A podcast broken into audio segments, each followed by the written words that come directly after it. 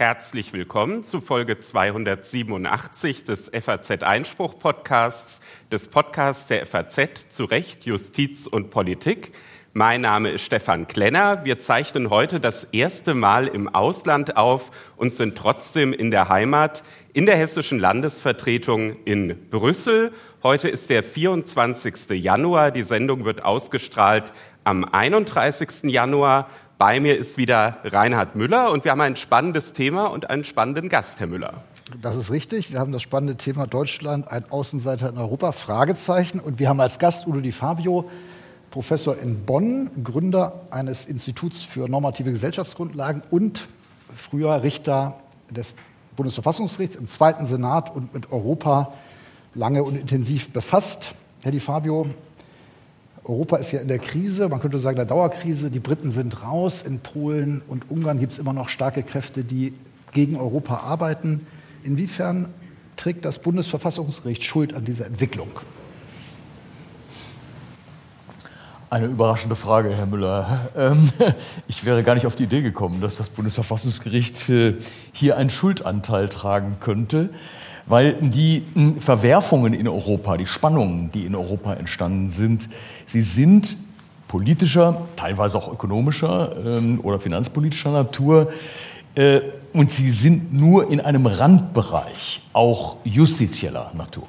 Ähm, ich empfinde die Rechtsprechung des Bundesverfassungsgerichts eher als eine Reaktion auf ähm, die politische äh, unausgeglichene Lage der Europäischen Union, äh, die ja damit eigentlich von Anfang an lebt, der unvollendete Bundesstaat zu sein, ähm, Walter Hallstein, ähm, ein, ein Gebilde zu sein, das die Souveränität schweben lässt, äh, das eine mm, netzwerkartige Struktur hat. All das sind Beschreibungen aus der Politikwissenschaft, ähm, die äh, Mehrebenen Demokratie ist ein anderer Begriff, ähm, die zeigen, dass es juristisch eindeutige Vorrangverhältnisse dort nicht geben kann. Aber ist es nicht trotzdem so, dass mit dieser Rechtsprechung, die eine lange Tradition hat, dass man eben sagt, wir müssen unsere Verfassungsidentität schützen, wir behalten uns notfalls das letzte Wort, auch gegenüber dem Europäischen Gerichtshof vor, dass man einmal gesagt hat, was der entschieden hat, der EuGH, ist schlechterdings nicht mehr vereinbar, auch mit den europäischen Verträgen, dass diese Rechtsprechung eben auf großen Zuspruch in Polen, Ungarn stieß, weil man eben gesehen hat und auch in anderen Ländern verankert hat, wir können das letzte Wort behalten und dass es eben dann dehnbar, wann man sagt, unsere nationale Identität geht hier vor. Hat das nicht doch dann über juristische Randbereiche hinaus auch eine politische Wirkung, die was über den Zusammenhalt der Union aussagt? Noch einmal, also ich glaube nicht, dass das Bundesverfassungsgericht hier hm, Zentrifugaltendenzen verursacht hat, ähm, sondern ähm, dass äh, hier ein politischer Prozess im Gange ist, der nach Argumenten sucht und sie sich greift, wo sie auftreten können. Ich weiß aus eigener Erfahrung, dass äh, das Bundesverfassungsgericht sehr genau überlegt, äh, welche Resonanz die eigene Entscheidung in anderen Mitgliedstaaten ausüben kann. Aber mh, mm, ein Gericht, das zur Wahrung des Grundgesetzes und damit auch zur Identität der Verfassung berufen ist, ähm, kann anders als in der Diplomatie ähm, nicht zu viel verhandeln. Kann nicht die Identität der Verfassung aufopfern, um einen positiven politischen Prozess in Polen äh, oder in Ungarn zu erzielen. Das ist einem Gericht nicht aufgegeben. Es ist kein politisches Organ in diesem Sinne. Gleichwohl, Richterinnen und Richter denken an die Folgen ihrer Entscheidungen und sind deshalb vorsichtig in der Wortwahl und manchmal leiden sie auch darunter, dass ähm, Ausführungen, Begründungen in ihrem Urteil von anderen in einer äh, eher unverantwortlichen Art und Weise wahrgenommen und äh, deformiert werden auf die Art und Weise. Das, das kann man nicht ausschließen. Man kann nur mit einer vorsichtigen Rechtsprechung, und, das, und die Rechtsprechung des Bundesverfassungsgerichts ist vorsichtig, die, Ultima, äh, die, die, die Ultima Ratio, äh, sozusagen die Ultravirus-Kontrolle und die Identitätskontrolle sind Grenzfälle, sehr eng, äh, die man am liebsten als Richter nie ausspricht im Sinne eines stattgebenden Urteils. Sondern mehr ein Merkposten, ein Erinnerungsposten, dass die Souveränität nicht nach Brüssel oder nach Luxemburg übertragen worden ist. Denn Souverän ist nicht derjenige, der über den Ausnahmezustand entscheidet. Das mag vielleicht irgendwie auch sein, wie das Karl Schmidt äh, gesagt hat. Aber wer die Grundnorm letztverbindlich auslegt, ob das die europäischen Verträge sind oder die Verfassung, wenn ich die europäischen Verträge mit Letztverbindlichkeitsanspruch auslege, dann beanspruche ich damit die Souveränität. Und weil die Souveränitätsfrage so nicht entschieden ist, muss es eine Spannungslage geben. Und es ist nicht nur Polen, ähm, das dem Bundesverfassungsgericht gefolgt ist, oder nicht nur Dänemark, sondern letztlich ja auch französische Gerichte. Ähm, und auch in Italien findet das Anklang. Das heißt, Gründungsstaaten der ähm, europäischen äh, Gemeinschaften sehen das ebenfalls, dass das keine Attacke ist, auf den Zusammenhalt Europas, sondern die Erinnerung daran, was die konstitutionelle Grundlage des Europäischen Staatenverbundes ist. Gewinnt die Souveränität jetzt neue Bedeutung auch durch den Krieg in der Ukraine und ist die Zukunft dann eher in einem Bund souveräner Staaten oder eher in einem vielleicht kleineren Kerneuropa zu sehen, das immer tiefer zusammenwächst? Die Europäische Union ist natürlich mehr als ein, ein Staatenbund. Das ist klar. Der Begriff des Verbundes will dieses Mehr ja ausdrücken. So Verbund, das ist schon wie so eine Legierung, da ist schon etwas zusammengewachsen, aber es ist nicht ineinander verschmolzen, es ist noch kein Bundesstaat. Und äh, Sie haben recht, in einer neuen geopolitischen Konstellation, ich nenne das eine agonale Konstellation, sie ist wieder kriegerischer geworden, die Welt, äh, und der Westen ist under attack, äh, er wird angegriffen, er wird offen angegriffen. Und die Ukraine ist ein Vorposten des Westens, äh, eine westliche Demokratie, die deshalb angegriffen wird, weil sie eine westliche Demokratie ist. Und ähm, die Ukrainer verteidigen ihre Souveränität und ähm, würden, wenn sie Mitglied der Europäischen Union werden, und wir haben ja den Prozess in Gang gesetzt in diese Richtung, sicherlich sich an den Entscheidungen des Bundesverfassungsgerichts äh, orientieren. Nämlich auch mit dem Versprechen, dass sie ihre Souveränität nicht aufgeben müssen, wenn sie Teil der Europäischen Union werden. Denn die, für diese Souveränität kämpfen äh, sie gerade. Und sie suchen den Schutz einer Europäischen Union, die ein Verbund souverän bleibender Staaten ist, wie das Bundesverfassungsgericht sagt, die aber im Grunde genommen die Union so politisch handlungsfähig machen will, dass sie ihre eigenen, ihren eigenen Selbststand, den Integrationsbestand und die Souveränität ihrer Mitgliedstaaten zugleich verteidigt gehört zu dieser Handlungsfähigkeit, äh, die ja nun ähm, erforderlich ist, wie Sie zu Recht gerade angesprochen haben, dass die EU ihre Strukturen grundlegend verändert. Also brauchen wir weniger Einstimmigkeitsprinzip, um erweiterungsfähig zu sein? Ja, die, das ist natürlich eine Forderung, die seit Jahrzehnten ähm, formuliert wird und die ja auch ähm, sukzessive bei den Vertragsänderungen bis zum Lissabon-Vertrag immer wieder auch Ausdruck gefunden hat. Das heißt, man hat die Zahl der ähm, Einstimmigkeitsentscheidungen kontinuierlich reduziert. Nun haben wir aber seit 2009, 2010 keine Vertragsänderungen mehr, sodass äh, es hier aus Sicht derjenigen, die integrationistisch denken, die also weniger Einstimmigkeitsentscheidungen wollen, äh, keinen Fortschritt äh, mehr äh, verzeichnen oder nur noch einen sehr äh, marginalen Fortschritt verzeichnen. Wir schauen auf Viktor Orban ähm, und wir schauen auf sein, ich sage mal vorsichtig, Verhandlungspotenzial. Manche sprechen vom Erpressungspotenzial, ähm, dass er dadurch hat, dass Sanktionen, die gegen ihn verhängt werden, von ihm konterkariert werden können, indem er die Zustimmung zu Einstimmigkeitsentscheidungen ähm, mit einem Preisschild versieht. Ähm, und äh, wem das nicht gefällt, ähm, der verlangt ein, eine Reduzierung der Einstimmigkeit. Das verstehe ich politisch. Nur müssen wir auch sehen, dass diese Idee, dass die Mitgliedstaaten immer noch souverän bleiben und auch politisch handlungsfähig bleiben müssen, dass das äh, auch für Einstimmigkeitserfordernisse sprechen kann. Wenn wir über Kernbereiche, die das Bundesverfassungsgericht in der Lissabon-Entscheidung hm, versucht hat zu konturieren, wenn wir da Handlungsfähigkeit bei den Staaten lassen wollen, wenn es um Fragen etwa des Budgetrechts geht, über die Frage Einnahmen und Ausgaben. Wer entscheidet hier strukturell, nicht in Randbereichen, wer entscheidet hier im Kernbereich? Wenn es äh, um Fragen der kulturellen Identität geht, denken wir nur an die Außenpolitik. Äh, wir Deutschen können uns sehr wohl, wenn wir politisch prospektiv denken, eine, mh, eine Mehrheitsentscheidung im Bereich der Außenpolitik vorstellen. Aber wenn wir heute auf Israel äh, und den äh, Krieg äh, gegen äh, die Hamas schauen, dann wird uns doch etwas blümerant bei der Frage, wenn wir da nicht mehr, wenn wir da überstimmt werden können. Und wir würden überstimmt werden in der Europäischen Union. Können Sie sich vorstellen, dass in Brüssel entschieden wird, Bundeswehrsoldaten in die Ukraine oder in den Nahen Osten zu schicken? Ich würde sagen, das ist einer der Vorbehalte. Wir sind ja gerade dabei, ähm, jedenfalls in unserem Denken äh, die Bundeswehr ein Stück weit zu internationalisieren.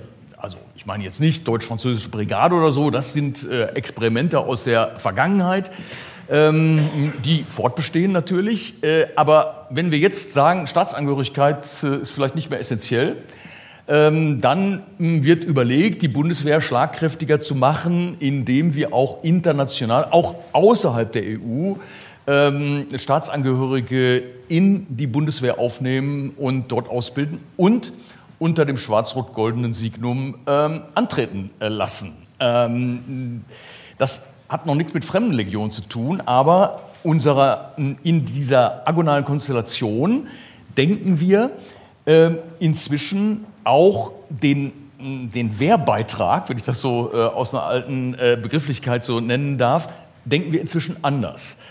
Ähm, aber dass diese Frage über Krieg und Frieden, die ja letztlich der Einsatz deutscher Soldaten im Ausland bedeutet, dass, dass das vergemeinschaftet werden könnte, ich glaube, da würde das Bundesverfassungsgericht zurzeit, äh, ich sage mal vorsichtig, zögerlich sein. Denn das ist ja eine der elementaren politischen Kernfragen, die nicht umsonst durch einen konstitutiven Parlamentsvorbehalt auf den Deutschen Bundestag, nicht auf die Bundesregierung, sondern auf den Deutschen Bundestag ähm, loziert worden ist durch die Rechtsprechung des Bundesverfassungsgerichts und innerhalb des, der, der supranationalen Europäischen Union äh, im Kern bei den Mitgliedstaaten bleiben muss. Wir haben ja schon im Grunde genommen anerkannt, dass die Europäische Union ein System gegenseitiger kollektiver Sicherheit ist. Und solche Systeme ähm, können die Entscheidung treffen, ob sie außerhalb ihrer Grenzen äh, einen Krieg führen.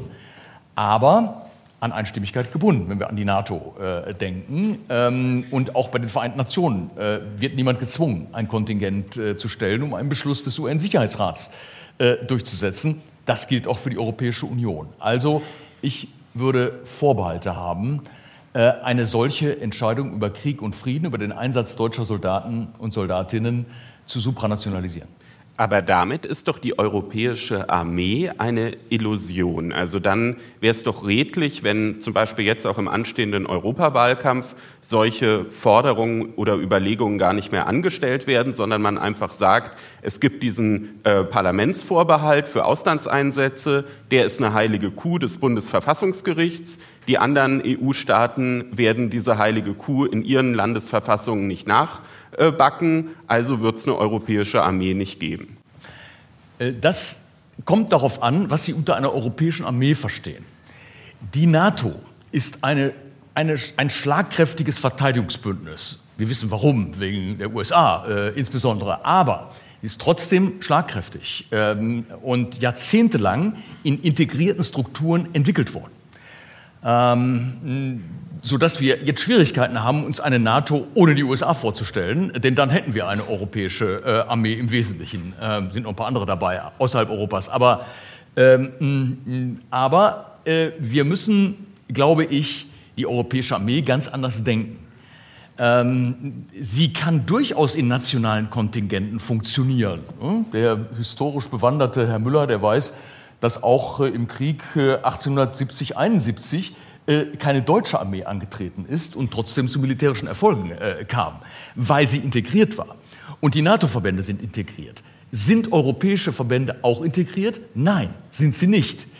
Und dafür brauchen wir nicht eine Rechtsveränderung, sondern eine praktische Veränderung. Wir brauchen eine europäische Rüstungskonzeption, die wir, die wir nicht haben und die wir Sie fragen nach der Sonderrolle Deutschlands, auch deshalb nicht hinbekommen, weil manche mit Deutschland keine Rüstungsprojekte mehr machen wollen, weil dann der Export behindert wird. Äh, und das ist für die Kalkulation, für die wirtschaftliche Kalkulation essentiell. Ähm, dass, äh, dass jetzt äh, im Grunde genommen England mit Japan und Italien zusammen ähm, Flugsysteme entwickeln und Deutschland wird noch nicht mal gefragt dabei, ähm, das zeigt, dass wir uns womöglich mit unserem, mit unserem ursprünglichen Modell äh, in, ins Abseits manövriert haben. Äh, jetzt rufen alle nach, nach Waffen, nach Munitionsproduktion, um der Ukraine helfen zu können. Aber wir haben die Ressourcen dafür nicht entwickelt, weder in Deutschland hinreichend noch europäisch. Und deshalb glaube ich, es ist eine Frage der deutschen, nicht nur der deutschen, auch der französischen äh, Politik insbesondere, hier zu einer europäischen Armee zu kommen, die nichts mit einer Verschmelzung der nationalen Kontingente zu tun haben muss. Damit ist quasi der Ukraine-Krieg wie so ein Brennglas, der diese deutsche Sonderrolle hervorhebt. Ähm, es gibt auch einen anderen Punkt, wo der Ukraine-Krieg dazu geführt hat, dass äh, Deutschlands Außenseitertum, zumindest in bestimmten Bereichen, in Europa offenkundig wurde. Das war die Energiepolitik. Der deutsche Weg in der Energiepolitik ist ziemlich einmalig. Man steigt gleichzeitig aus Atom und Kohle aus ähm, und hat ein Problem. Andere Staaten setzen auf den Ausbau der Atomenergie.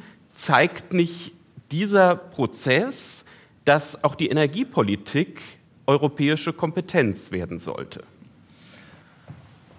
Auch da ähm, stelle ich mir das interessant vor, wenn mit Mehrheitsentscheidungen der, die Entwicklung und Modernisierung der Kernenergie beschlossen würde und in Deutschland mit 20 Atomkraftwerken durchgesetzt wird. Das stelle ich mir sehr interessant vor. Und wenn man dieses Gedankenspiel einmal sich vor Augen führt, dann weiß man auch, warum die deutsche Forderung weniger Einstimmigkeitsentscheidungen vielleicht gar nicht so durchdacht ist, gar nicht bis zum Ende gedacht ist. Ähm, denn auch hier, ähnlich wäre es übrigens, wenn man mit Mehrheit entscheidet, dass Frankreich aus der Atomenergie aussteigt. Das, ähm, da, da, würde ich sagen, viel Spaß bei der Durchsetzung eines solchen Beschlusses. Ähm, man, man, merkt daran, wenn Sie hier äh, die Einstimmigkeit oder, den, oder, die nationale Kompetenz über die, äh, äh, die Elektrizitätserzeugung äh, zu entscheiden, wenn Sie die wegnehmen würden und wenn Sie die supranationalisieren würden, würden Sie im Grunde genommen Sprengstoff in das europäische Gebälk legen. Also ist kein guter Europäer, der sowas verlangt. Wenn ich das so sagen darf. Ähm, was aber zu beobachten ist, und allein die Frage, die Sie heute formuliert haben, ne, die Frage nämlich, ob wir ein Außenseiter in Europa sind, diese Frage wäre ja vor 20 Jahren gar nicht verstanden worden.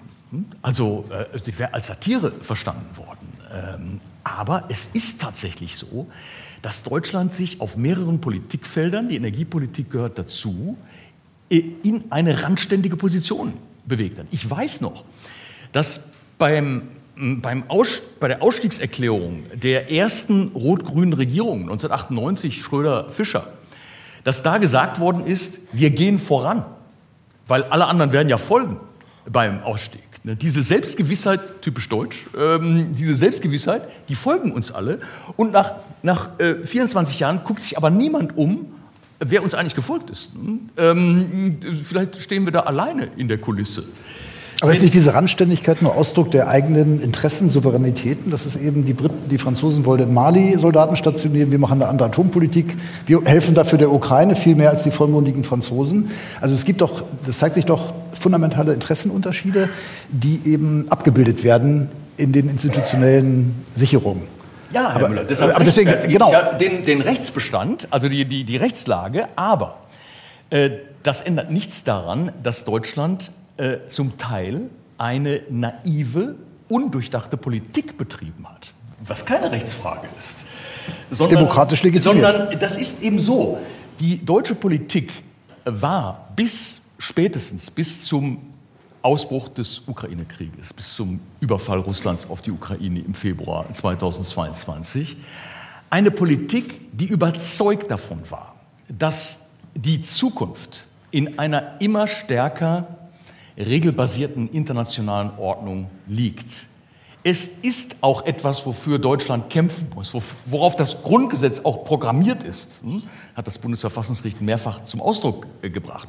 Völkerrechtsfreundlichkeit des Grundgesetzes, ne, Integrationsauftrag des Grundgesetzes. Ne. Wenn die AfD aus der Europäischen Union austreten würde, müsste man ihr sagen, das könnte ein Verfassungsverstoß sein. Hm. Also nicht, nicht gleich einer, der zur Verfassungswidrigkeit führt, der Partei, aber, aber doch ein Verfassungsverstoß sein ähm, hat das Bundesverfassungsgericht jedenfalls im Lissabon-Urteil deutlich äh, gemacht. Also ähm, das, das muss man mitlesen.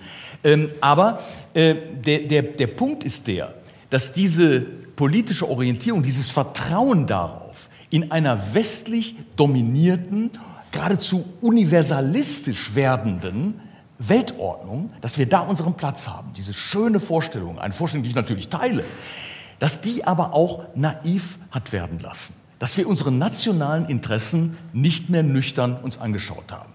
Jemand wie Helmut Schmidt hat in den 70er Jahren gesagt, ja, wenn ihr keine Atomenergie wollt, ne, wegen der großen Proteste, Steinkohle ist zu teuer, Öl, Ölschock lag gerade 1973 hinter uns, ne, ist politisch, sind wir erpressbar, bleibt nur noch Braunkohle. Hat er im Deutschen Bundestag erklärt.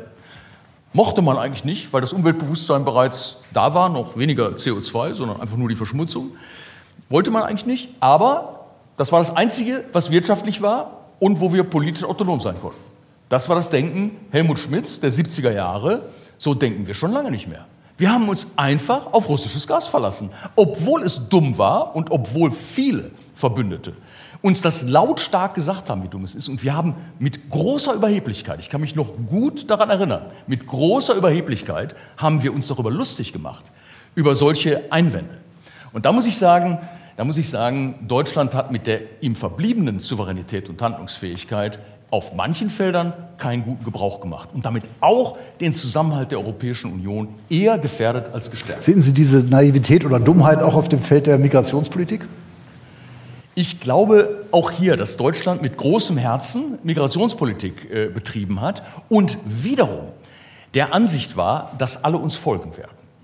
Wenn man sich an 2015 erinnert, wo eben Schweden und Deutschland, das waren die Länder, die ganz erklärtermaßen Grenzen geöffnet haben, um den Druck aus dem Kessel zu nehmen und natürlich auch um ein, äh, eine humanitäre Geste zu zeigen. Ähm, äh, aber Deutschland hat nicht so richtig bemerkt, äh, dass auch da nach einiger Zeit wir wieder allein standen und auch die Schweden nicht mehr da waren, die Dänen schon gar nicht, ähm, dass da eine ganz andere Politik verfolgt wurde, dass inzwischen Frankreich eine andere Politik verfolgen muss, damit Marine Le Pen nicht die nächste Staatspräsidentin äh, wird, äh, wenn wir ehrlich sind. Also Deutschland scheint mir wieder mal das letzte Land in Europa zu sein, das sieht, dass es für, den, für die Stabilität der Demokratien, für die Bekämpfung der populistischen Desintegrationskräfte in Europa wichtig ist, Einwanderung zu kontrollieren. Natürlich bleiben wir humanitär verpflichtet, aber sie muss kontrolliert werden und sie muss auch begrenzt und gelenkt werden. Und das ist in Deutschland äh, noch nicht allgemeingut geworden. Ich wünschte mir, dass äh, sowas wie eine dänische Ministerpräsidentin äh, in Deutschland äh, hier klare Zeichen setzt. Es wäre innenpolitisch und integrationspolitisch, äh, glaube ich, ein Gewinn. Im Bereich der Migrationspolitik haben Sie sich ja schon recht früh, recht weit aus dem Fenster gewagt. Sie haben 2016 im Auftrag der bayerischen Staatsregierung ein Gutachten angefertigt, aus dem hervor ging, dass wenn die europäische Grenzsicherung versagt, Deutschland verfassungsrechtlich verpflichtet sein könne, die Bundesgrenzen wieder zu kontrollieren. Was mir damals nicht so ganz klar war, als ich äh, das gelesen hatte, war, wann ist denn dieser Punkt erreicht? Wann würde, wenn man dieser These folgt, denn die Pflicht eintreten, ähm, die äh, Bundesgrenzen zu kontrollieren. Ich meine, absolute Kontrolle gibt es nie. Es hat noch keine Grenzsicherung gegeben, wo es keinen einzigen Migranten gab. Ab wann ist dieser Punkt erreicht? Sie sagen, ich hätte mich weit hervorgewagt. Äh, Sie haben hab, ziemlich viel auf den Deckel damals bekommen. Ja, Moment. Äh, das sind aber zwei verschiedene Sachen. Denn wenn ich sage, dass das Einwanderungsgeschehen kontrolliert bleiben muss, wenn das die Position ist, die sich weit vorwagt, dann frage ich mich, was ist eigentlich mit der anderen Position? Ähm, wäre denn das Gegenteil, dass die Verfassung es erlaubt, unbegrenzt 10.000 Menschen ohne jede Personenkontrolle ins Land zu lassen, dass das verfassungsgemäß wäre, wäre das nicht eigentlich die mutigere Position, die abenteuerlichere Position? Ähm, also 10.000 Menschen ohne Personenkontrolle ins Land zu lassen, das habe ich damals für verfassungsrechtlich anfechtbar erklärt. Das war meine Position die würde ich auch heute exakt so vertreten. Dass, dass sie keine hermetische Kontrolle an den Grenzen machen können, zumal in, im Schengen- äh, und Dublin-System, das versteht sich. Das versteht sich. Aber dass es eine Gewährleistungsverantwortung äh, gibt. Und dass das, dass das Grenzsicherungssystem, Migra das Migrationssystem, das Einwanderungssystem in Europa ja gar nicht so ausgestaltet ist, dass das eine alleinige Zuständigkeit der Europäischen Union ist, sondern es ist eine geteilte Zuständigkeit. Was ist daran überraschend, dass Staaten auch ihre Grenzen schützen können? In der Corona-Pandemie haben wir sogar Landesgrenzen äh, abgeriegelt, Landesgrenzen in, innerhalb der Bundesländer äh, zwischen Schleswig-Holstein und Niedersachsen haben wir, haben wir die abgeriegelt. Ähm, und Frankreich hat selbstverständlich macht seine Grenzen äh, dicht in dem Sinne in der Corona-Pandemie, wie wir das bei einer Grenzkontrolle meinen, so ausdrücken zu müssen. Also die Grenzen sind ja nicht wirklich dicht, sie werden ja nur kontrolliert. Und das ist im Schengen-System eben atypisch, aber in Ausnahmefällen erlaubt. Und nur darum ging es. Ich glaube, die bundesrepublikanische Meinungsbildung hatte sich 2015, 2016 sehr weit nach vorne gewagt. Nämlich in der Erklärung der damaligen Bundeskanzlerin, in der Globalisierung könne man Grenzen nicht mehr kontrollieren. Diese Erklärung halte ich für bedenklich. Sie hatten dann das Gutachten abgegeben in Bayern. Die bayerische Staatsregierung konnte darauf zurückgreifen, ist aber nie gegen die Bundesregierung vor dem Bundesverfassungsgericht vorgegangen. Hat Sie das enttäuscht?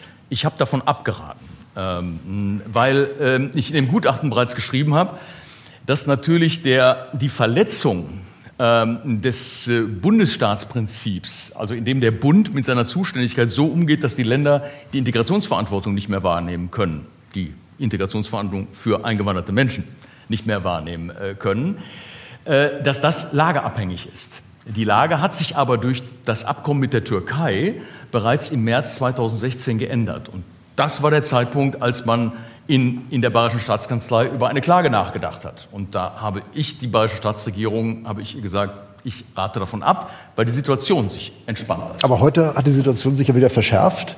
Und die Frage stellt sich ja schon, ähm, es kommen immer noch sehr viele, viele sind auch da, die ausreisepflichtig sind. Was muss man tun? Ist das Ruanda-Modell, das die Briten sich ausgedacht haben, was auch Chile schon früher mal ins Gespräch gebracht hat, also Asylzentren ähm, auf afrikanischem Boden, um den Weg übers Mittelmeer zu vermeiden. Ist das ein Modell, wenn man denn schon anscheinend in Europa die Grenzen nicht so sichern kann? Es ist ja weiterhin so, dass die meisten zu uns kommen, die meisten bleiben und dann versorgt werden müssen. Und ähm, wie wird man dieses Problems her? Ist ja auch eine Verfassungsfrage. Jetzt könnte man wieder die Frage stellen, ist die Lage jetzt wieder so weit? Also hm, wir halten ja inzwischen Artikel 16a des Grundgesetzes für europäisch komplett überformt. Ich kann aber nicht erkennen, dass die Norm durch vorrangiges Europarecht außer Kraft gesetzt ist. Äh, und äh, Artikel 16a ähm, hält es sehr wohl für möglich, äh, dass man an den Grenzen jemanden zurückweist, der aus einem sicheren Drittstaat kommt. Also im Grunde alle, die auf dem Landwege zu uns kommen. Wir haben, es ist das europäische Recht, das eigentlich ein, die Prüfung der Asyl- oder Flüchtlingseigenschaft von den Staaten verlangt, die eine EU-Außengrenze kontrollieren. Ähm, und wenn wir in Deutschland unser Eintrittsrecht dann erklären, weil wir meinen, dass die Verhältnisse in Griechenland äh, nicht der Menschenwürde entsprechen, dann ist das unsere souveräne Entscheidung äh, und nicht europarechtlich äh, gefordert. Ähm, und das ist also etwas, was man auch anders entscheiden könnte, ohne sich in den Stricken ähm, des Rechts zu verheddern. Ähm, solche, solche Asylzentren in Ruanda, äh, wie, wie, das in England, im Vereinigten Königreich äh, äh, jetzt prospektiert wird, äh, muss man sagen. Ähm, also man scheint ja daran festhalten zu wollen, weil äh, das die Gerichte nur Auflagen äh, gemacht haben. Ähm, das hm, stelle ich mir für Deutschland äh, schwierig äh, vor. Äh, ich glaube, es gibt weit unterhalb solcher Lösungen andere Mechanismen, die wir ja nicht nur diskutieren, sondern zum Teil auch erproben. Ähm, wir müssen eben sehen, es, Migration ist ein Oberbegriff, ein rechtstechnischer Oberbegriff. Ähm, ob jemand Flüchtling ist, ob jemand Asylberechtigter ist, das müssen wir feststellen in einem rechtsstaatlichen, gesetzmäßigen äh, Verfahren. Ähm, wie wir in der Zeit, wo wir das feststellen, äh, mit den Menschen, die einen solchen Antrag gestellt haben, umgehen, da sind wir nur daran gebunden, dass das der Menschenwürde entsprechen muss. Das ist ja klar. Ähm, aber wenn Sie zum Beispiel eine Bezahlkarte einrichten und damit ähm, denjenigen, die auch aus wirtschaftlichen Gründen nach Deutschland kommen, einen Anreiz nehmen, weil die Refinanzierung äh, möglicherweise des Herkommens äh, nicht mehr so gewährleistet ist, dann kann das ein, ein rechtlich vertretbarer, ähm, aber auch wirksamer Mechanismus sein. Denn wir dürfen nicht übersehen, dass Deutschland schon äh, eine erhebliche Attraktion auch in wirtschaftlicher Hinsicht äh, bedeutet. Und das gilt nicht nur für einen Arbeitsmarkt, der dringend nach Arbeitskräften sucht, sondern das gilt auch für ein Sozialleistungsniveau, äh, das im internationalen Vergleich sehr hoch ist. Innenpolitisch hat ja die Migrationskrise zum Erstarken der AfD seinerzeit geführt. Die war praktisch bedeutungslos vor 2015 und äh, schickt sich jetzt an, 30, 35 Prozent bei den Landtagswahlen in östlichen Bundesländern zu gewinnen. Ähm, eine deutsche Besonderheit ist ja auch das Parteiverbot. Eine europäische Besonderheit kann man fast auch sagen. Es gibt ja nicht viele Länder, die das in der Form kennen. Sie waren ja auch mit dem NVB-Verbotsverfahren seinerzeit intensiv befasst, mit dem ersten so gesehen. Ähm, und es gibt ja diese Debatte einerseits, das ist untauglich, wie kann man eine Partei, die jetzt 30 Prozent bekommt, verbieten wollen. Auf der anderen Seite ist es ja historisch bedingt verständlich, dass man sagt, wir müssen nicht den Marsch durch die Institutionen von Verfassungsfeinden zulassen. Wie sehen Sie das aus heutiger Sicht, das Verbotsverfahren, mit dem Sie ja bei der unbedeutenden NPD befasst waren, äh, jetzt im Blick auf eine bedeutende Partei? Beim ersten NPD-Parteiverbotsverfahren, äh, wo ich Mitberichterstatter war, ähm, mit dem Richter Jentsch äh, zusammen, ähm, war die NPD noch nicht ganz so unbedeutend wie im zweiten äh, Verfahren. Also wir hätten uns da, glaube ich, schwer getan, ähm, zu sagen, die ist zu unbedeutend. Ähm, ähm, ähm also es kann nicht sein, dass eine Partei nicht verboten wird, weil sie zu unbedeutend ist, aber auch nicht verboten wird, weil sie zu bedeutend ist. Ähm, also dieses Kriterium, ich sage das mal ganz vorsichtig, lese ich gar nicht in Artikel ähm, 21 Absatz 2 des Grundgesetzes mit der Bedeutung. Das ist da ja rein interpretiert worden, das kann vertretbar sein, aber da will ich nicht drüber Straßburger Rechtsprechung. Das ist vielleicht auch eine, eine gewisse Konzession in Richtung Straßburger Rechtsprechung. Und zwar eine methodisch vertretbare, weil ja die EGMR-Rechtsprechung im Rahmen der Auslegung des Grundgesetzes äh, herangezogen wird, eine Auslegungshilfe ist. Äh, und dann kann die Bedeutung, die im Grundgesetz keinen Anhaltspunkt findet, ähm, die kann dann mh, auf die Art und Weise mh, in die Verfassungsentwicklung äh, einfließen. Also das will ich gar nicht kritisieren, aber trotzdem darauf hinweisen, das ist nicht die Kernbotschaft des Artikel 20 Absatz 2. Der Artikel 20 Absatz 2 will die aggressiv kämpferische politische Partei aus dem Spiel nehmen, ähm, wenn sie die Verfassungsgrundlagen äh, gefährdet ähm, und äh, oder gar beseitigen äh, will. Also und wenn wir auf die beiden erfolgreichen Parteiverbotsverfahren also Ergebnisse erfolgreichen Parteiverbotsverfahren schauen, also auf das KPD-Urteil und auf das äh, vorangehende SRP-Urteil. Sozialistische Reichspartei war eine äh, praktische Nachfolgeorganisation der NSDAP. Ähm, also einmal wurde nach rechts, einmal wurde nach links äh, verboten ähm, durch das Bundesverfassungsgericht. Wenn wir auf diese Entscheidung schauen, dann hat das keine Falschen getroffen, würde ich aus heutiger ähm, zeithistorischer Sicht sagen, weil beide Parteien ersichtlich darauf ausgingen, die Demokratie abzuschaffen. Ähm, galt übrigens auch für die KPD, die anders als so italienische Kommunisten ähm, noch immer die Diktatur des Proletariats äh, einführen wollten, äh, Ende der 50er Jahre. Und ähm, wenn wir uns die NPD anschauen, dann war es für das Bundesverfassungsgericht kein, kein großer Aufwand, äh, schon im Programm äh, die verfassungsfeindlichen Bestandteile zu sehen. Das war bei der AfD womöglich anders. Das ist bei der AfD anders. Die AfD ähm, rühmt sich ja damit. Ich habe das offen gestanden noch nicht überprüft. Ich bin ja jetzt nicht Berichterstatter im Parteiverbotsverfahren. Äh, äh, sie rühmt sich ja, sie würde das äh, CDU-Parteiprogramm von 1990 äh, praktisch ähm, ähm, heute ähm, ihr eigen nennen. Äh, keine Ahnung, dass es so ist, aber wenn es so ist, ähm, dann hat man ein Problem, ähm, im Parteiprogramm bereits die Verfassungsfeindlichkeit zu sehen.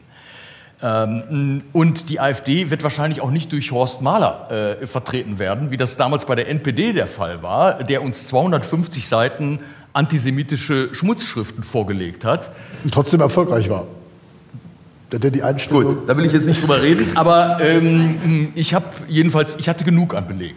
Ähm, ähm, andere offensichtlich nicht. Aber ähm, das ist bei der AfD alles anders. Ähm, wir äh, deshalb gehöre ich zu denjenigen, das sind, glaube ich, alle Staatsrechtler, die ich gehört habe, die davor warnen, ich müsste, wie so häufig bei Juristen üblich, ich müsste den Sachverhalt sehen. Das heißt, ich müsste das sehen, was Nachrichtendienste ähm, gefunden haben, was ich aber nicht der Presse entnehmen kann. Ähm, und äh, da müsste man mich äh, in eine Kammer lassen und mir das mal angucken. Dann könnte ich Ihnen was dazu sagen, wie ich die Erfolgsaussichten bewerte. Das, was ich von außen sehen kann, ohne nachrichtendienstliche Quellen, da bin ich äh, eigentlich ziemlich sicher, dass das nicht ausreicht. Das, ähm, deshalb würde ich davor warnen. Ähm, es ist ja so, die AfD, das kann man, glaube ich, ohne nachrichtendienstliche Beobachtung sagen, hat sich radikalisiert seit ihrer Gründung. Und äh, wenn das so weitergeht mit der Radikalisierung, ähm, dann äh, sollte man das Pulver trocken halten für eine künftige Entwicklung. Wenn, wenn Sie heute einen Antrag stellen und der wird im Jahr 2025 oder 2026 abgelehnt und Sie haben im Jahr 2027 eine ernsthaft verfassungsfeindliche AfD, äh, dann fällt es sehr schwer, wieder einen Antrag zu stellen. Das, ähm, das heißt, man sollte, man darf das nicht inflationieren, das Mittel. Ähm, äh, deshalb äh, würde ich zurzeit äh, bei der, meiner gegenwärtigen Kenntnislage äh, davon abraten. Die starken Umfragewerte der AfD führen dazu, dass ähm, von ganz unterschiedlicher Seite immer wieder Vergleiche zur Endphase der Weimarer Republik angestellt werden. Sie haben 2018 ähm, eine ziemlich tiefgehende Abhandlung zur Weimarer Reichsverfassung, als sie 100 Jahre alt wurde, vorgelegt. Deshalb frage ich Sie, sind solche Vergleiche eigentlich richtig? Sind sie angemessen? Oder sind sie im Gegenteil etwas alarmistisch oder einfach sachlich nicht richtig? Also ich, ich verstehe äh, die mh, eine Million Menschen, die in Deutschland auf die Straße gegangen sind, dass sie voller Sorge sind. Ähm, auch wenn ich sage, ich kann noch nicht erkennen, äh, ob die AfD tatsächlich äh, verfassungsfeindliche Ziele verfolgt. So darf man ja in einer politischen Bewertung ähm, trotzdem ähm, hier eine Furcht äh, entwickeln. Und äh, wir sind nun mal durch die deutsche Geschichte ganz anders sensibilisiert vor diesem völkischen, gegenüber diesem völkischen Gedankengut, als das vielleicht in anderen stabilen Demokratien äh, der Fall ist, wenn sie mit einem rechten Rand äh, zu tun haben. Ähm, deshalb, ich verstehe die Sorge. Es es ist auch so, man kann natürlich immer Vergleiche äh, ziehen ähm, zu Weimar und kann feststellen, dass die bürgerliche Mitte ähm, zu schrumpfen droht, in den neuen Bundesländern etwa. Und wenn da manche ganz begeistert sind, wenn jetzt auf der anderen Seite Sarah Wagenknecht der AfD vielleicht ein paar Stimmen abnimmt, ich weiß nicht, ob das so eine Begeisterung ist, wenn Sie eine populistische Partei von rechts und von links haben und beide Parteien sich in einem Punkt einig sind, nämlich dass sie Putin eigentlich ganz toll finden. Dass ähm, diese, diese, äh, diese Entwicklung, dass da Ränder entstehen, die letztlich keinen Respekt vor dem parlamentarischen System haben. Sie kann an Weimar erinnern und so und deshalb teile ich die Sorge derjenigen, die demonstrieren.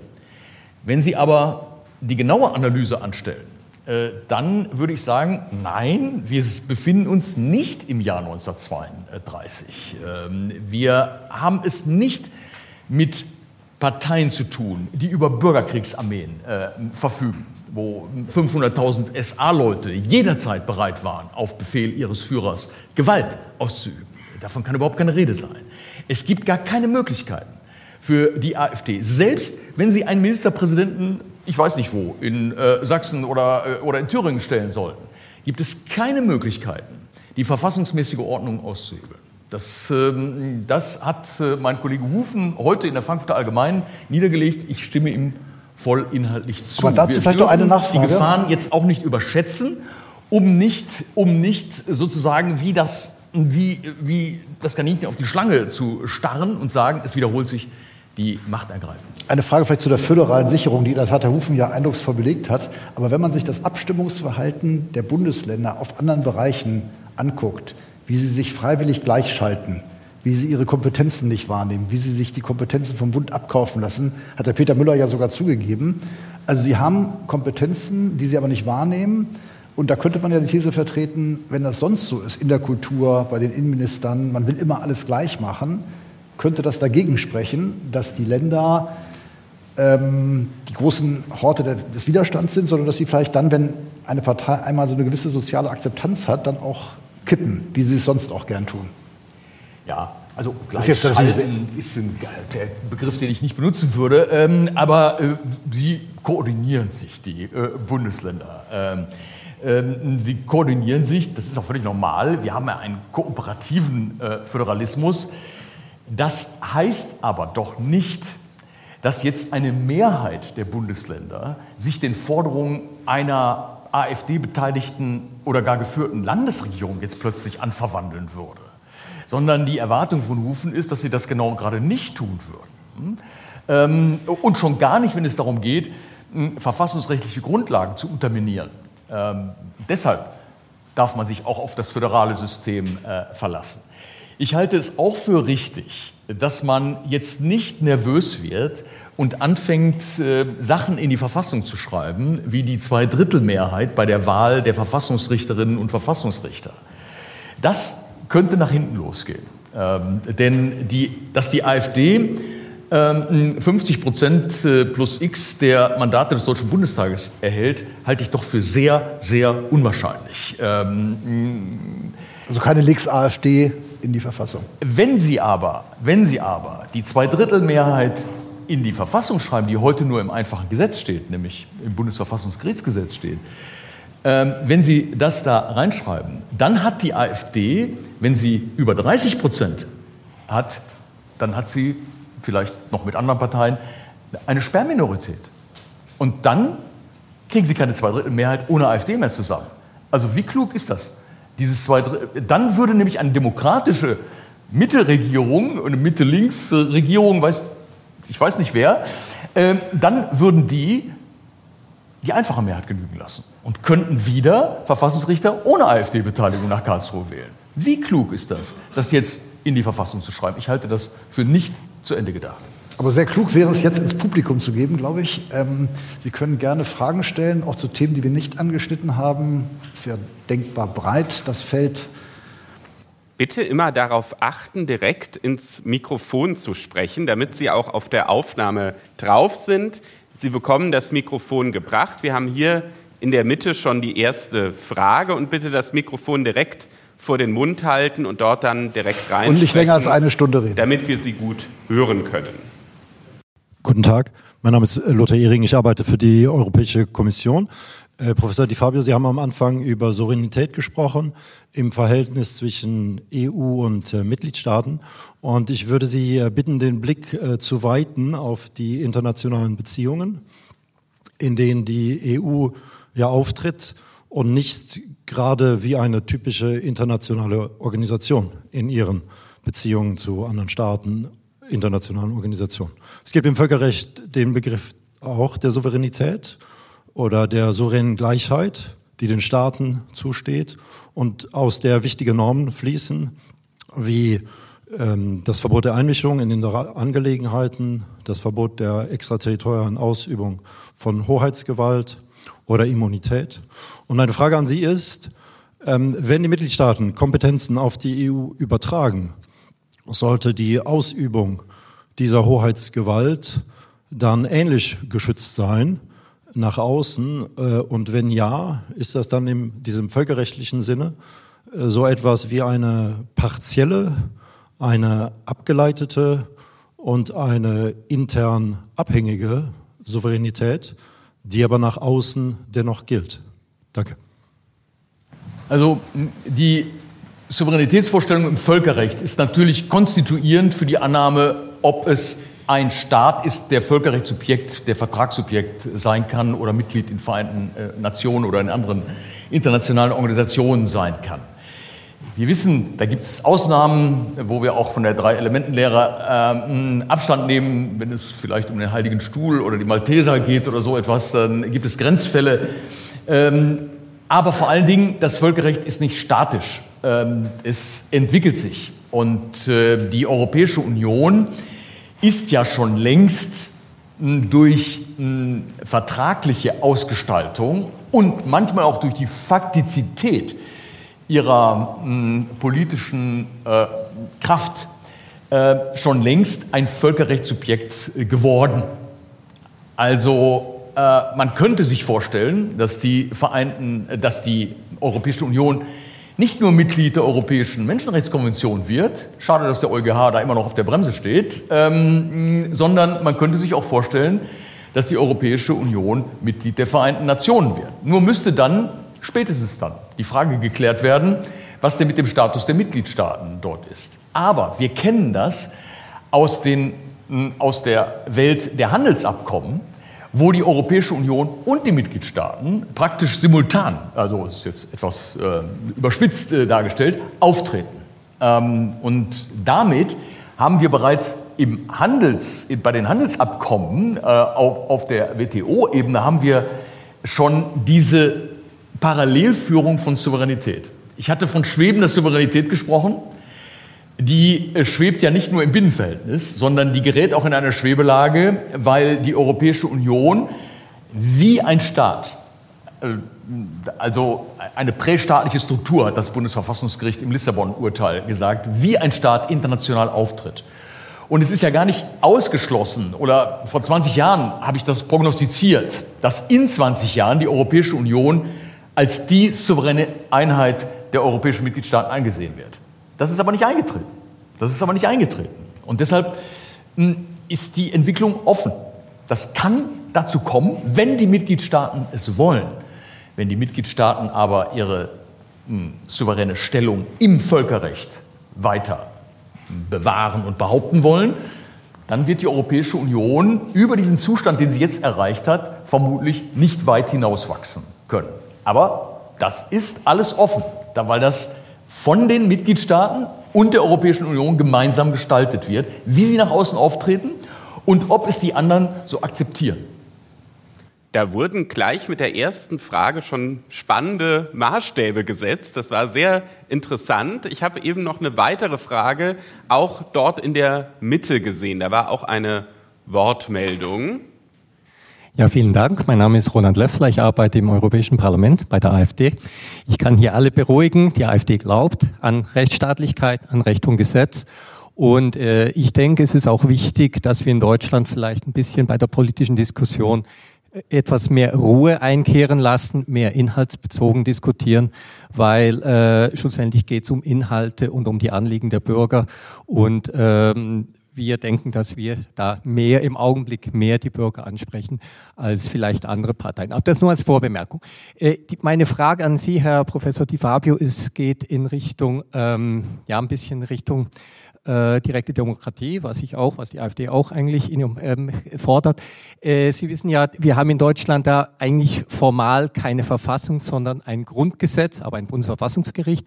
Und im Artikel 146 steht ja, dass nach Vollzug der äh, deutschen Einheit äh, eine Verfassung äh, sich, ähm, das deutsche Volk sich eine Verfassung geben soll. Ähm, äh, aufgrund eines Volksentscheids. Äh, jetzt ist es bis jetzt nicht erfolgt. Das kann man sagen, ist jetzt vielleicht nicht gerade das dringendste Problem, dringendste Problem, das wir haben. Aber was, wie schätzen Sie da die Lage ein? Würden Sie jetzt persönlich sagen, okay, wir lassen den Schwebezustand, wie er ist? Oder sagen Sie, es wäre vielleicht besser, diesen Artikel 146 abzuschaffen und das Grundgesetz als Verfassung quasi zu deklarieren? Oder würden Sie es bevorzugen, dass es eben doch mal äh, ein, so einen Volksentscheid gibt, um äh, dann daraus aus dem Grundgesetz eine Verfassung mhm. zu machen? Vielen Dank. Ja, also mh, da mh, glaube ich, äh, kann man eine klare Antwort darauf geben. Das Grundgesetz heißt zwar Grundgesetz, ist aber eine Verfassung. Und im Artikel 146 steht nicht drin, dass eine Volksabstimmung stattfinden soll. Das steht da nicht drin ähm, sondern dass die Deutschen nicht gehindert sind, durch das Grundgesetz in freier Selbstbestimmung sich eine neue Verfassung zu geben. Das ist im Grunde genommen rein deklaratorisch. Kein Volk der Welt ist gehindert, sich eine neue Verfassung in freier Selbstbestimmung zu geben. Ähm, das heißt, der 146 hat da wenig Gehalt ähm, und ist kein Verfassungsauftrag. Äh, das Bundesverfassungsgericht hat äh, mehrfach klargestellt, dass das eine vollgültige äh, Verfassung ist, äh, dass, das, dass der Name gewählt worden ist und dass das wie ein Provisorium daherkam, hatte ausschließlich Gründe, dass man nicht den Prozess der Wiedervereinigung durch die Verfassungsgebung behindern wollte. Äh, 1990 ist dieser Grund komplett entfallen. Das Grundgesetz ist kein Provisorium, sondern es ist eine volle Verfassung, sogar eine, die mit der Ewigkeitsklausel in Artikel 79 Absatz 3 eine stärkere inhärente Lebensversicherung hat als viele demokratische Verfassungen weltweit. Also ich würde sagen, es ist in besonderer Weise eine Verfassung, das Grundgesetz, wegen der Ewigkeitsgarantie. Provisorium, äh, das war einmal und das war nur politisch konzeptionell und liegt nicht der Verfassung zugrunde. Also da ist kein offener Verfassungsauftrag. Man hat das äh, bei der Wiedervereinigung auch entsprechend diskutiert. Das war eine Mindermeinung, die es so vertreten hat. Äh, Nein, das Bundesverfassungsgericht hat das aber nie geteilt. Hat das aber nie geteilt. Das Bundesverfassungsgericht hat gesagt, es gibt zwei Wege zur Wiedervereinigung: den über den alten Artikel 23 und notfalls den über 146. Also notfalls stellen wir sogar unsere Verfassung äh, zur Disposition.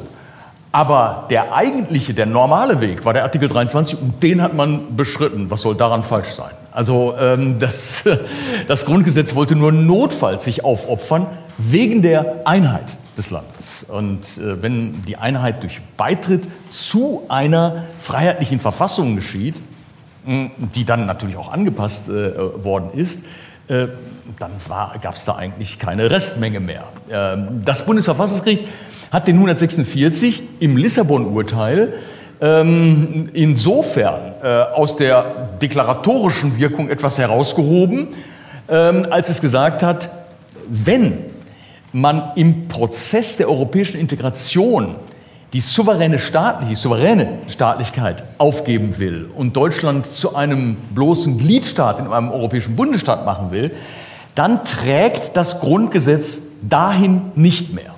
Dann, das heißt, dann müsste es eine Volksabstimmung Dann müsste in freier Selbstbestimmung, und sei es nur über diesen Punkt, ähm, vom Volk entschieden werden.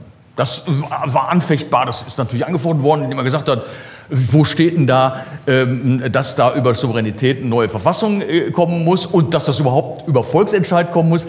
Darüber kann man diskutieren, aber. aber das, heißt, dass der Bundestag und Bundesrat können auch nicht mit hundertprozentiger Mehrheit Deutschland zu einem europäischen Bundesstaat machen. Dazu müsste, also äh, zu einem Gliedstaat machen in einem europäischen Bundesstaat. So hat das Bundesverfassungsgericht äh, es entschieden. Ähm, das kann man diskutieren. Das, äh, manche halten das für vertretbar äh, oder richtig und manche halten es für unvertretbar äh, und falsch. Aber so ist halt der juristische Diskurs. Ich kann nur darauf hinweisen, was das Bundesverfassungsgericht entschieden hat.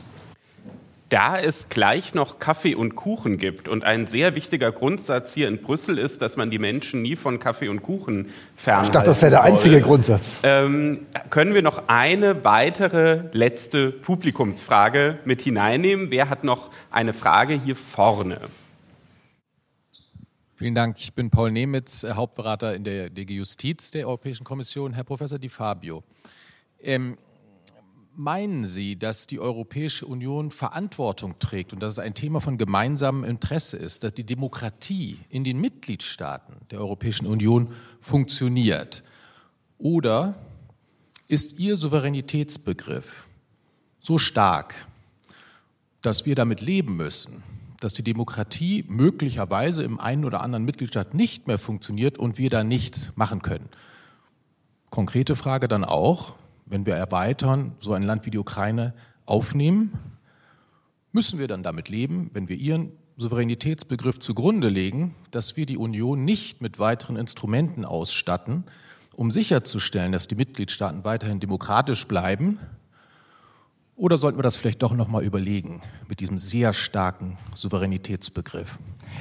Also ähm, ich will Ihnen ja nicht schon widersprechen, was Ihre Frage angeht, aber habe ich mich für einen starken Souveränitätsbegriff überhaupt ausgesprochen? Ich habe von schwebender Souveränität gesprochen. Das ist kein starker Souveränitätsbegriff, sondern das ist einer, der unterschiedliche Gestaltungen erlaubt.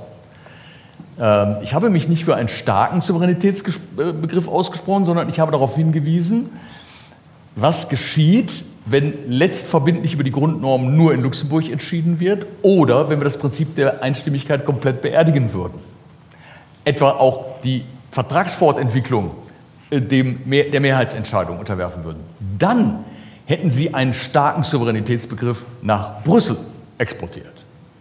Ich bin eher ein Anhänger der Fortbehaltung, der Fortführung der Schwimmelage. Deshalb fühle ich mich nicht gut verstanden, wenn Sie sagen, ich sei ein Anhänger einer starken nationalen äh, Souveränitätsvorstellung. Äh, Deshalb bin ich auch durchaus bereit mitzugehen und zu sagen, die Europäische Union trägt als supranationale Einrichtung, als Staatenverbund eine Mitverantwortung für die Rechtsstaatlichkeit und Demokratie in den Mitgliedstaaten, weil sie davon abhängt.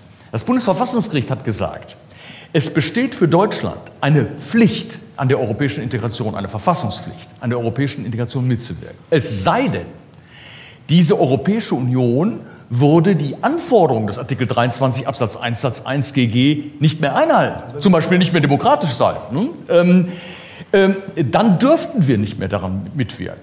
Das heißt aber umgekehrt, dass Deutschland alles tun muss, auch auf der supranationalen Ebene, soweit einem einzelnen Land das zugänglich ist, dafür zu sorgen, dass nicht nur wir demokratisch bleiben als Deutsche, sondern auch die anderen Mitgliedstaaten.